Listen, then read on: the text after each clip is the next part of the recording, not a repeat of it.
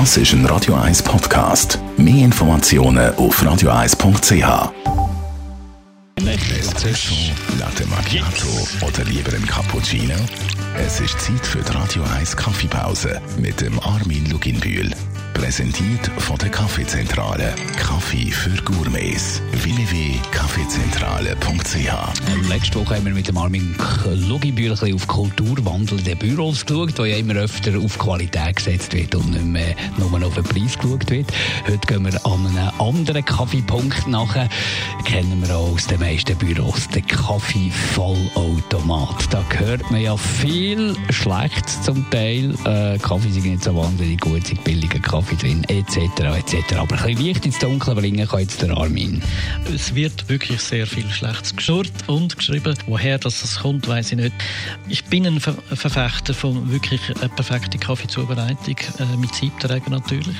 Aber ich musste feststellen, dass viele Kunden von uns halt wirklich Vollautomat haben, ob die daheim stehen oder im Büro, ist eigentlich gleich.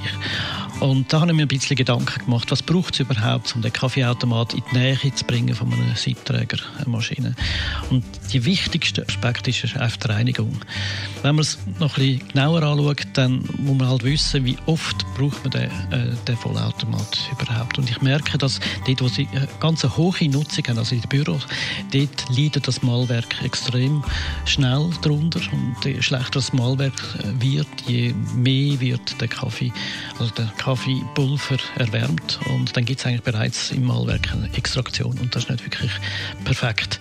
Daheim ist eigentlich eher eine geringe Nutzung, das heißt, äh, das Malwerk ist äh, immer tiptop Zweig, aber äh, wie man es halt wenig nützt, dann ist im Inneren, also nicht im Äußeren, sondern im Inneren, gibt es halt so eine Bakterie und eine Keimbildung, wo, wo halt der Kaffee halt auch vom Geschmack her beeinflusst und ich würde auch noch sagen von der Gesundheit her.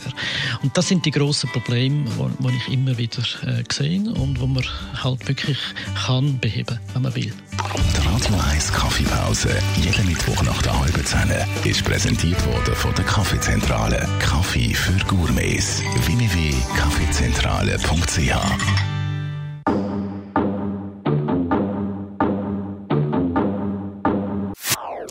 Das ist ein Radio 1 Podcast. Mehr Informationen auf radio1.ch.